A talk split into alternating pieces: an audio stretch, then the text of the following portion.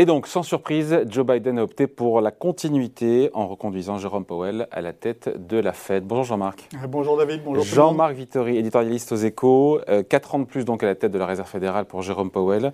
Euh, les marchés ont accueilli la décision favorablement, j'ai envie de dire à juste titre parce qu'il n'a quand même pas démérité jusque-là. Hein. Oh, il n'a pas été méchant surtout. Il n'a pas été méchant avec les, marchés. Hein. Mm. Raison politique, hein, tout de même, d'abord pour sa, pour, sa nomination. Euh, moi, ce qui me frappe dans, Joe Biden, c'est qu'il a une conduite euh, du pays qui est très politique. il faut peut-être remonter euh, loin en arrière, peut-être à, Bill Clinton, pour trouver quelqu'un qui est aussi politique. Et donc, ce qui motive son, son choix, c'est d'abord la politique. c'est la volonté que ça passe sans problème au Congrès. Il connaît très bien le Congrès. Hein. il a passé au Sénat pratiquement la moitié de sa vie. Euh, qui est pourtant euh, déjà d'une longueur appréciable. Mmh. Euh, et, donc, il savait que ça serait difficile de faire passer quelqu'un d'autre que, que Jay Powell. donc, c'est par défaut. Son choix spontané aurait été de mettre Lael Brennard, mais il s'est dit trop compliqué pour que ça passe sous les fourches codines du Congrès. Il a du mal à faire passer d'autres projets qui sont extrêmement importants à ses yeux. Il sait qu'il va aussi devoir faire passer dans les mois qui viennent d'autres nominations importantes hein, dans, le, dans, dans, l'instance qui dirige euh, la Réserve fédérale et donc la politique monétaire des États-Unis. Donc il a joué la continuité sur, euh, sur, euh, sur Powell en disant en même temps, ça permet de faire passer Lael Brennard, qui était bien mieux vue des, démocrates. Hein, et, Comme vice-présidente. Euh, voilà, et qui est militante, elle, euh, d'une réglementation beaucoup plus ferme des banques, comme, comme vice-présidente, ce qui n'aurait pas été forcément évident dans un, dans un autre cas de figure. Est-ce que c'est une nomination, d'ailleurs, Laëlle Brennard en tant que vice-présidente de la Fed, qui, euh, qui va changer quelque chose justement au second mandat de, de Jérôme Powell? Elle est perçue comme plus colombe que lui et plus dure en même temps sur les questions de régulation bancaire. Alors, plus Colombe que Powell, ça va pas être évident, hein, parce que si vous regardez son, son, track record depuis qu'il est président de, de la Fed, hein, il a même été extrêmement prudent dans la remontée des taux d'intérêt. Hein. Quand vous regardez d'ailleurs la, la, la, politique monétaire euh, euh, à travers la, la, courbe des, taux euh, de la Réserve fédérale, euh, vous ne voyez pas que, ça a changé de président. Hein. Et, avant lui, Janet Yellen n'était pas non plus un, faucon, hein, c'était plutôt une colombe.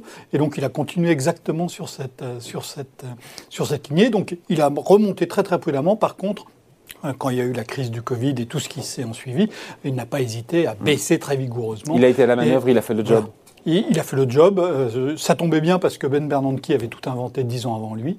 Et heureusement, parce que Ben Bernanke connaissait très bien ces, matières-là. Hein. Ben, ben Bernanke a passé des années, des années à étudier la politique monétaire américaine dans la crise des années 30.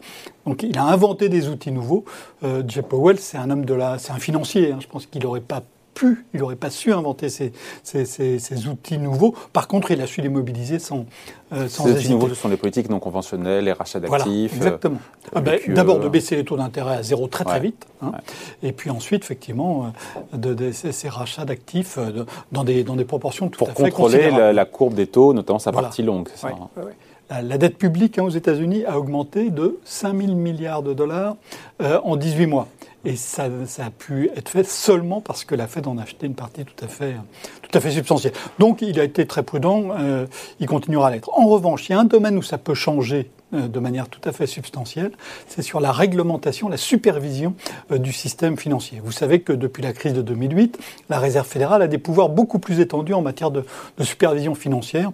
Les Américains se sont rendus compte que dans la faillite Lehman Brothers et ce qui, et ce qui a suivi, euh, le fait qu'il y ait des pouvoirs de régulation qui étaient un peu partout, euh, ça avait fichu une belle pagaille. Et donc ça a été resserré avec des pouvoirs beaucoup plus forts auprès de la, de, de, la, de la Réserve fédérale. Et donc là, l'arrivée de Lyle Brennard comme numéro 2 pourrait vraiment changer la donne. Parce que Lyle Brennard, elle, elle est vraiment, elle est, partisane hein, d'une intervention très forte. Joe, euh, Joe, Powell, lui, il a travaillé dans les finances, hein, à New York, à Carlyle, dans des institutions financières tout à fait respectables. Et quand Donald Trump lui a dit, bah, il faudrait même relâcher un peu la pression euh, qu'on a mis un peu trop forte sur les banques euh, en, termes de coussins de sécurité, etc., après, le, après la crise de 2008, Powell s'est exécuté sans le moindre état d'âme. Ça lui allait. Ça, lui allait tout à fait. il était dans son monde, il était dans son univers, et, et son univers, en plus, lui a dit, bravo, merci c'est exactement ce qu'il faut faire. Euh, Leigh elle, elle, est très, très, très, très différente. Elle est partisane de, resserrer, au contraire, les exigences hein, prudentielles euh, sur les banques. Et donc ça, ça pourrait être un vrai changement, d'autant plus qu'elle n'arrive pas toute seule, hein, donc il va y avoir deux autres euh, membres qui, du FOMC qui vont être nommés dans les mois qui viennent. Et puis, et puis au Congrès, il y a une pression très forte hein, de toute de toute une partie du Parti démocrate euh, qui, qui euh, euh, veut et pousse à une réglementation plus ferme des, des, des banques et des établissements financiers. C'est mené notamment par Elisabeth Warren. Elle a perdu la primaire, elle n'a pas gagné l'élection présidentielle, mais elle garde une, une, une, influence assez forte au sein de... qui était contre la, la, reconduction de Jerome Powell. Oui, oui, oui, qui était contre, comme d'ailleurs toute une série de, de démocrates. Hein. Joseph Stiglitz, une figure Nobel d'économie, a dit qu'il était contre la reconduction de Powell, et précisément pour cette raison, parce qu'il avait été trop laxiste avec les banques et que ça risquait de poser un problème. Et donc là, il a été entendu, ainsi que toute cette aile du Parti euh, démocrate. Je pense que le vrai changement, c'est évidemment pas la reconduction de, Powell, c'est la nomination de, Lyle Brennard à ses côtés qui va euh, tenir ça de manière beaucoup plus ferme que lui ne l'avait fait. Est-ce que le plus dur commence aussi, euh, quelque part, pour, pour la Fed, qui a commencé, on l'a vu, à réduire ce mois-ci ses rachats d'actifs, qui doit sortir de cette politique monétaire d'exception dans cette crise sanitaire de plus en plus, euh, voilà, d'économistes demandent d'ailleurs est-ce qu'il accélère le pas en matière de tapering? Parce que l'inflation est à quand même plus de 6% pour l'instant aux États-Unis.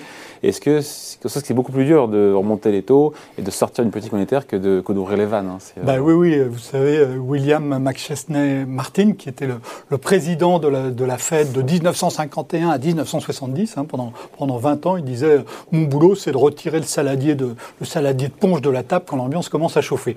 Et, donc, ben, oui, Powell, il va avoir à faire ça, et c'est évidemment euh, plus désagréable à faire que d'ouvrir le robinet euh, ah et donner de l'argent euh, à tout le monde. Donc il va devoir faire ça. Je pense qu'il va le faire prudemment. Quand vous regardez dans, l'histoire de, la Fed, hein, même les, les, présidents de Fed, qui étaient les plus, les plus colombes, ont fait ce mouvement sans scier quand il fallait le faire, hein, à mm. commencer par Janet Yellen qui l'avait fait, alors qu'elle était plutôt colombe, mais il y a un moment où... Ben, clairement, il faut arrêter, mm. il faut commencer à resserrer et, on, le fait de manière. Donc, deuxième mandat plus périlleux pour Powell à la tête de la Fed, avec encore une fois, prochain défi, cette maîtrise de l'inflation, encore une fois, qui. Euh, qui n'est pas maîtrisé pour l'instant ni par Joe Biden ni par Jerome Powell. Oui, oui, oui 6%, plus de 6% d'inflation. Et c'est intéressant d'ailleurs de voir que le, le, débat est en train de changer aux, États-Unis, puisqu'il y a un certain nombre de, de, politiques qui disent maintenant à, Joe Biden, ben, c'est à vous de vous en occuper, ce qui est d'une certaine manière une, une, victoire de la théorie monétaire moderne. Hein. Vous savez, c'est une théorie qu'on a ressortie en fait, qui existait depuis, depuis le début du XXe siècle, qu'on a ressortie euh, récemment. Et cette théorie dit, ben, on peut imprimer tous les billets qu'il faut, euh, tant qu'il n'y a pas d'inflation. Et quand il y a de l'inflation, ce qu'on fait, c'est pas la politique monétaire d'agir, c'est la politique budgétaire de resserrer les vannes. Et, euh, de, ironiquement, cette théorie n'est pas appliquée, mais ce qui se passe dans le débat public américain, ça fait étonnamment penser à cette, cette mise en œuvre de la théorie monétaire moderne. On imprime des billets, il n'y a pas de problème tant qu'on n'est euh, pas au plein emploi. Et, et ensuite, c'est pas la politique monétaire d'arrêter, c'est la politique budgétaire. Oui, ce n'est pas le chemin que prend aujourd'hui cette politique budgétaire de Joe Biden, ce sera le boulot pour l'instant, le boulot va revenir. Mais, c'est intéressant de voir la pression monte tout de même sur ce thème-là. En tout cas, Jean Powell va devoir encore une fois pas compter, revenir à une politique monétaire plus normale.